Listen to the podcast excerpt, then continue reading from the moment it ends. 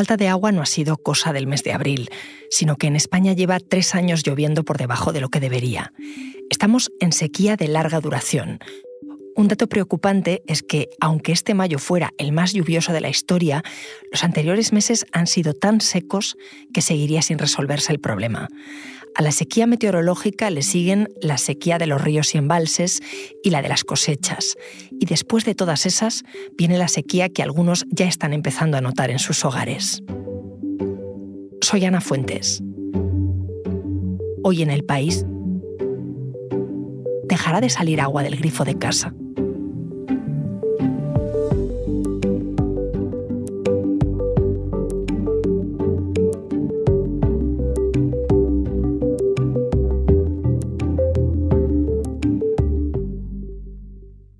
Victoria, ¿qué tal? Hola, ¿qué tal? Victoria Torres es mi compañera del país que cubre meteorología, información meteorológica. Me quedé pensando el otro día en la cafetería cuando hablamos de la sequía, del calor. Y, y claro, quisimos hacer un episodio eh, qué tipo de sequía estamos viviendo, cómo de grave es. Hay que explicar que hay distintos tipos de sequía. La, primera, por la que empieza todo, es una sequía meteorológica, que quiere decir que hay una escasez de lluvias continuadas. Luego, eso tiene una repercusión en superficie, o sea, los, pantanos se vacían y hay una eh, escasez hídrica o hidrológica. Eh, y luego eh, hay también una sequía eh, agrícola, que es cuando las, plantas, los cultivos, las cosechas no tienen el agua suficiente para, para, poder tirar para adelante. Y ya al final se produce una sequía llamada socioeconómica, que es cuando ya falta abastecimiento para el consumo de las personas, para la industria, y, cuando ya todo esto repercute en la situación económica, porque, porque ya hay un problema muy, muy grave. Entonces, ahora mismo, y yo te puedo hablar de la sequía meteorológica, que es la que yo controlo, Ahora mismo eh, llevamos eh, desde diciembre, el problema es muy grave porque España entró en sequía de larga duración. ¿Eso qué quiere decir? Que en los tres años precedentes ha llovido menos de lo que tenía que, llover. Entonces ya una situación de sequía de larga duración es un tema muy, muy preocupante. Eh, sobre todo pues porque este mes de abril, por ejemplo, pues ha sido un abril muy seco, extremadamente seco, eh, y va a acabar siendo el abril más seco de la historia. Es lo que comentábamos el otro día. Eh, ¿Te sorprendía incluso a ti, que llevas muchísimo tiempo viendo la evolución del clima, ¿no? Eh, no ha llovido nada en abril. A ver, el mes de abril es un mes muy variable, porque hay meses que llueve más, meses que llueve menos, se ve muy bien en, en la gráfica, pero es que este mes ha llovido extremadamente poco. Mira, tengo aquí los datos que de memoria no me lo sé. Han caído 12 litros hasta el 23 de abril. Es la cuarta parte de lo normal pero claro, esto hay que verlo en perspectiva. Es que el año hidrológico anterior eh, ya fue eh, muy seco, el anterior ya fue seco, ya llovió un 5% menos, entonces claro, acumulamos muchísimo déficit. De hecho, en este año hidrológico, que empezó el 1 de octubre, tengo también por aquí los datos, eh, se han recogido 344 litros por metro cuadrado, que es un 24% menos de lo normal. Espera, espera, explícame porque eh, tú te lo sabes todo, pero ¿qué es eso de año hidrológico? Claro, es que el año hidrológico no coincide exactamente con el año natural en curso que todos sabemos que empieza el 1 de enero, ¿no? El año hidrológico empieza el 1 de octubre. Y mirando en lo más inmediato, ¿qué pasa si en mayo tampoco llueve? Claro, ese es un problema muy grave porque eh, en España a partir de mayo no se producen prácticamente lluvias. En verano no llueve, apenas unas cuantas tormentas que pueden dejar localmente, pero eso no, arregla el problema. Incluso, aunque mayo igualara al mayo más lluvioso de la historia, que lo tengo por aquí, que fue el de 1941, que cayeron 128 litros, incluso así seguiríamos en sequía de larga duración. Y así que AEMET, la Agencia Estatal de Meteorología, no prevé que podamos salir de la sequía hasta el otoño. Eso contando con que el otoño sea normal en cuanto a temperatura, incluso lluvioso pero no, ese dato no lo sabemos. ¿Tú recuerdas una temporada así, tan baja de lluvias, una sequía de larga duración como esta? Claro, es que lo que pasa es que nos, las personas tenemos una memoria meteorológica bastante corta. De hecho, por ejemplo, este invierno mucha gente decía, qué frío. No, el invierno ha sido eh, cálido. Nos parece que hace frío en comparación con, con, la temperatura precedente, pero no. Y con la lluvia es lo mismo. O sea, la sequía es un problema recurrente en España, cíclico, que pasa no solo en España, sino en todos los países mediterráneos por el tipo de clima que tenemos. Y más o menos se calcula que cada 10 años hay una sequía en España, algunas más graves, otras menos, y también está en estudio porque, por ejemplo, la relación entre el calor y, el cambio climático está bastante más demostrada y hay consenso en toda la comunidad científica. Aquí parece que el cambio climático también agrava las situaciones de sequía y que las que estamos viviendo ahora mismo y en el futuro sean peores que las precedentes. De hecho, mmm, hay cierto debate con esto porque AEMET dice que no es la peor sequía que, hemos vivido hasta ahora, otros expertos dicen que, sí que lo es. Eh, en todo caso, para la agencia estatal, eh, la peor fue, para que os hagáis una idea, si, si fue grave, la de 1944 a 1946, en el que el, el Ebro, no había Ebro, o sea, perdió su caudal y en Manzanares desapareció. Entonces, em, ahora mismo vemos que los caudales de los ríos vienen eh, muy bajitos en su mínima expresión, pero siguen teniendo agua. En este momento llegaron a desaparecer grandes ríos. El Ebro, o sea, el Ebro perdió mm, casi por completo su caudal. Y, luego pues, hubo otra muy grave eh, de 1979 a 1983 mm, muy intensa porque fueron cuatro años y ciudades como Sevilla estuvieron 10 horas al día sin agua, se cortó el agua. Y luego hubo la siguiente grave eh, fue de 1991 a 1995 y hubo cortes de agua incluso en la Comunidad de Madrid que mm, preguntas aquí parece que nunca ha ocurrido, pues sí ha ocurrido. Y quería saber yo si puede volver, puede volver el racionamiento de agua ya está ocurriendo en Cataluña y debe volver, porque hoy por hoy, si no tenemos lluvia, la única solución, aunque sean medidas muy impopulares, que nadie quiere escuchar oír hablar de ellas, es reducir el consumo de agua. Y el que no haya vivido nunca una, una sequía o una restricción de agua es que no se lo imagina, pero es terrorífico, porque, en, por ejemplo, en Jaén, donde vivía yo, te levantas a 35 grados, vas a pasar el día a 40 y tantos y no te puedes duchar. Es, un olor, una situación muy desagradable, porque estás sudando todo el día a esas temperaturas con un ambiente muy seco y no te puedes duchar. Pero es que abres el grifo y no sale agua y tienes la casa llena de cubos de agua, porque claro, la gente hace acopio.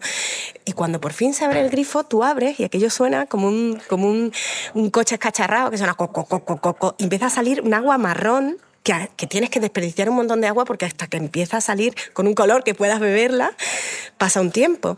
Y, es una angustia porque es como de repente eh, volver a la edad media. O sea, no puedes bañarte en la piscina porque, por supuesto, no es el, consumo eh, humano es lo último de la cadena que se corta. Antes ya hay otro tipo de restricciones. Ya no se permite el riego, ya no se permite eh, llenar las piscinas, no se permiten un montón de cosas. Pero eso de no poder poner una lavadora, no poder poner lavavajillas, no poder lavar los cacharros, tener que lavar los platos con, con agua sucia. Pero vamos poco a poco a convivir todos con eso, entonces. Creo que si a la población le dijéramos a las claras, ¿qué preferís? Estar eh, haber empezado antes con cortes mínimos de una hora para ahorrar agua o con campañas de concienciación mucho más fuertes, con, con otro tipo de medidas en industria y tal, o llegar al extremo de, tener tantísimas horas cortadas. Eh, entonces, ahora mismo hay un debate político muy absurdo de si se están cerrando embalses, no se están cerrando embalses, si se toman medidas, no se toman medidas. No, las medidas se tenían que haber tomado hace tiempo para no llegar a esta situación en la que estamos ahora mismo tan grave. Esto de los cortes, de las restricciones, ¿eso es sequía socioeconómica? Claro, por supuesto, es el último eslabón de la cadena. Yo te hablo sobre todo de lo que yo conozco, que, es la falta de lluvia. Para hablar de, la sequía hidrológica y de la sequía socioeconómica te puede hablar mucho mejor mi compañero experto en cambio climático y en sequía, eh, Manuel Planelles. Pues voy con él. Gracias, un beso. Enseguida volvemos porque escuchas hoy en el país y siempre tienes ganas de más, recuerda que los sábados y los domingos tienes nuevos episodios gracias a la colaboración de Podimo y El País Audio.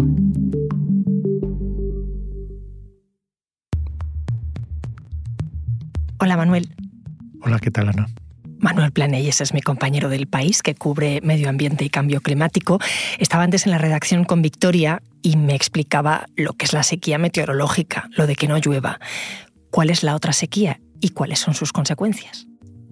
Eh, tenemos dos tipos más de sequía.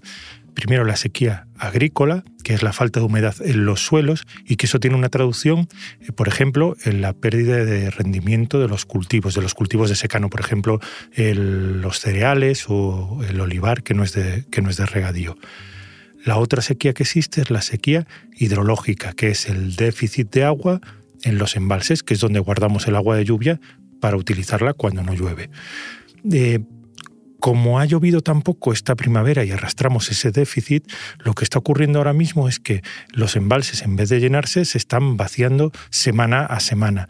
Y la reserva peninsular está en estos momentos en el 51%. Es eh, más o menos un 25% menos de la media de los últimos 10 años. Las peores cuencas ahora mismo en cuanto a agua embalsada son las del interior de Cataluña, eh, la del Guadiana y la del Guadalquivir, donde ya hay restricciones, por ejemplo, para el uso de agua de los regadíos para la agricultura. ¿Tú recuerdas un panorama igual antes? Sí, eh, recuerdo la gran sequía de los años 90, de mediados de los 90. Ahora aunque no nos lo parezca, estamos mejor preparados que antes. Las redes de distribución son mejores, hay menos pérdidas, eh, los embalses han mejorado, se han identificado bien eh, cuáles son las prioridades para que si hay que cortar el agua del grifo de, las casas sea eh, al menor número de personas. O sea que hemos optimizado, hacemos las cosas mejor.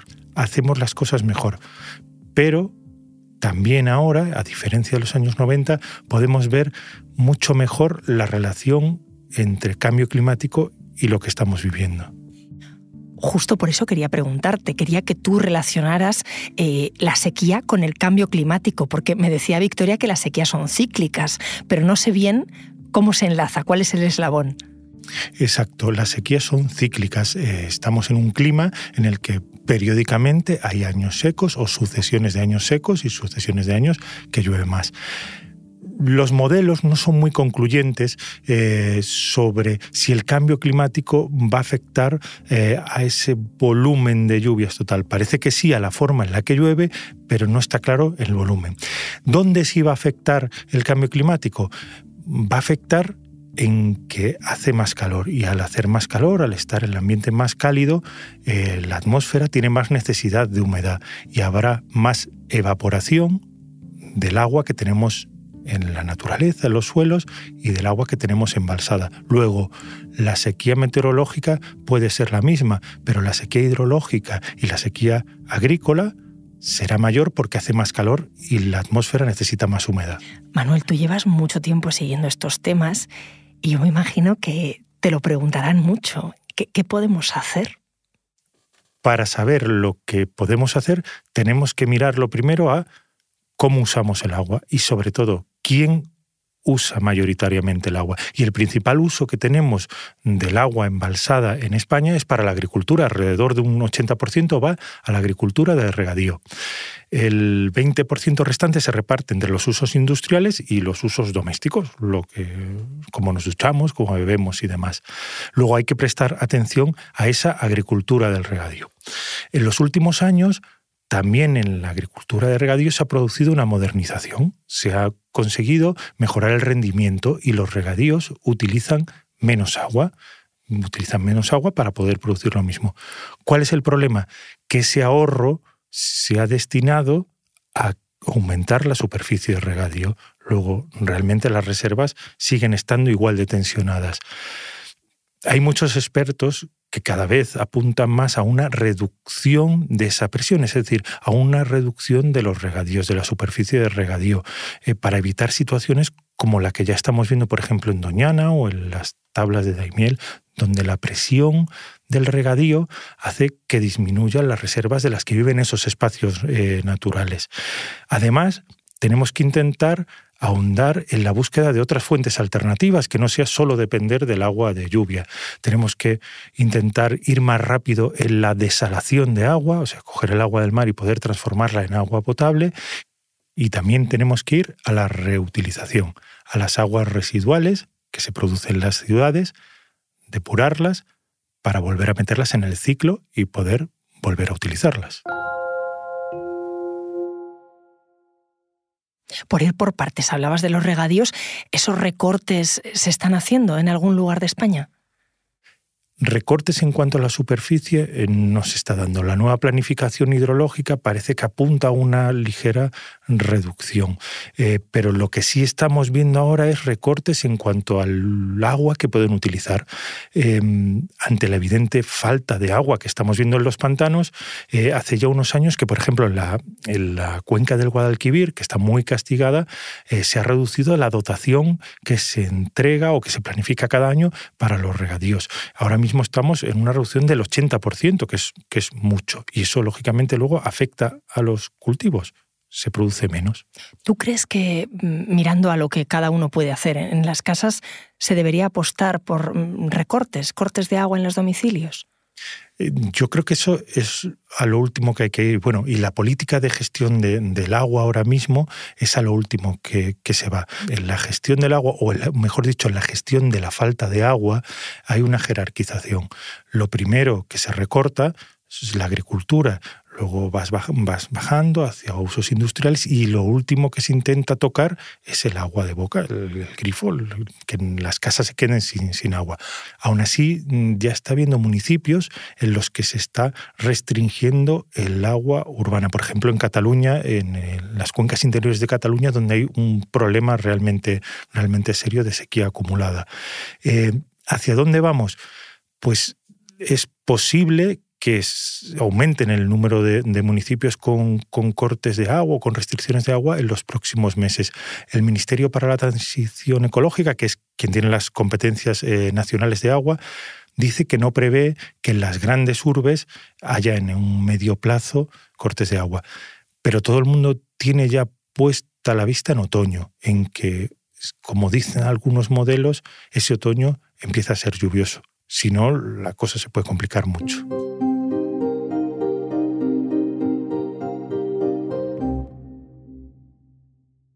Oye, se están tomando también medidas en algunos municipios con las piscinas, ¿no? También en esa jerarquía de la que hablábamos antes, pues hay usos que son más prescindibles, como por ejemplo llenar piscinas o regar césped.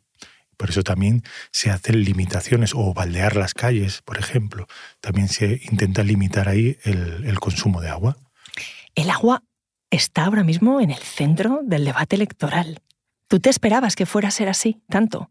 Em, no, por ejemplo, no esperaba la dimensión que está tomando Doñana, que es espectacular, como está trascendiendo mucho más allá de las elecciones en municipales o, mucho más allá de España o está en Europa en, un momento candente. Lo que sí me parece es un cóctel un poco peligroso, eh, la falta de agua y las elecciones, porque es muy tentador intentar hacer un debate marrullero con este, con este asunto y con la angustia real que siente mucha gente, con la angustia real que tienen muchos agricultores o con la angustia que puedes sentir tú ante la perspectiva de que abras el grifo de tu casa y no sale agua. Claro, y al margen de, de esto que dices, el debate político, de los argumentos marrulleros, ¿tú crees que la gente se toma las informaciones sobre la sequía más en serio?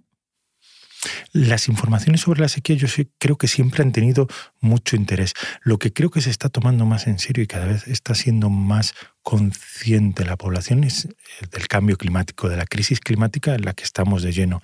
Y creo que esa conciencia aumenta porque cada vez la evidencia científica es más robusta, los estudios científicos son más robustos y también porque cada vez las evidencias físicas, es decir, este tipo de fenómenos extremos como el calor brutal que estamos viviendo en una época en la que no debería hacer tanto calor y debería estar lloviendo, es más evidente. O sea, creo que eso es lo que está impulsando a una mayor concienciación. Manuel, gracias. A ti, Ana. Este episodio lo ha realizado Belén Remacha. La grabación en estudio es de Camilo Iriarte. El diseño de sonido es de Nacho Taboada. La edición es de Ana Rivera y la dirección de Silvia Cruz La Peña. Yo soy Ana Fuentes y esto ha sido Hoy en el País. Mañana volvemos con más historias. Gracias por escuchar.